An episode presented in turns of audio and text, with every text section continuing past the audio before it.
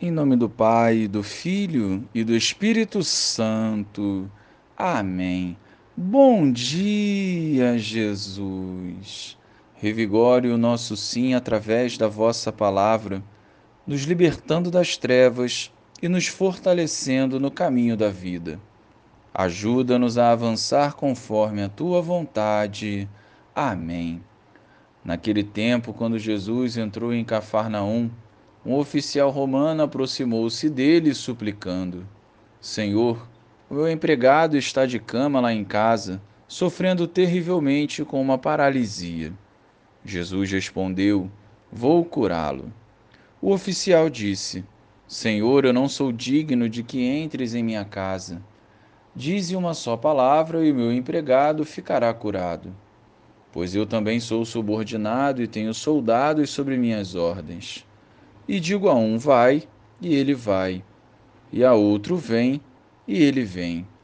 E digo a meu escravo: faze isto, e ele o faz. Quando ouviu isso, Jesus ficou admirado e disse aos que o seguiam: Em verdade vos digo, nunca encontrei em Israel alguém que tivesse tanta fé.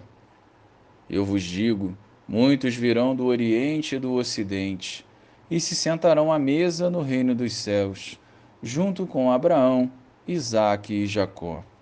Louvado seja o nosso Senhor Jesus Cristo, para sempre seja louvado.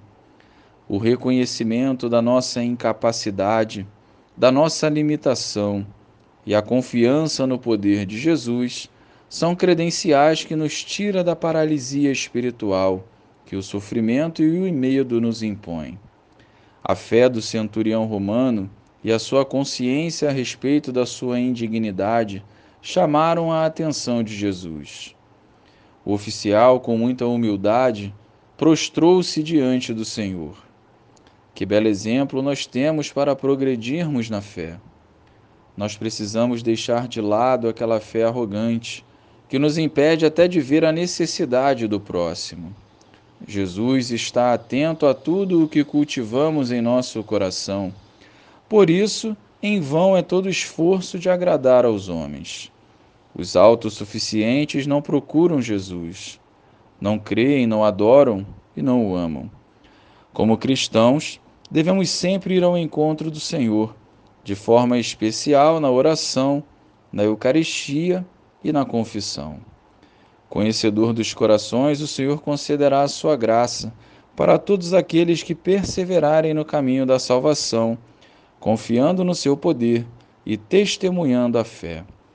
Glória ao Pai, ao Filho e ao Espírito Santo, como era no princípio, agora e sempre. Amém.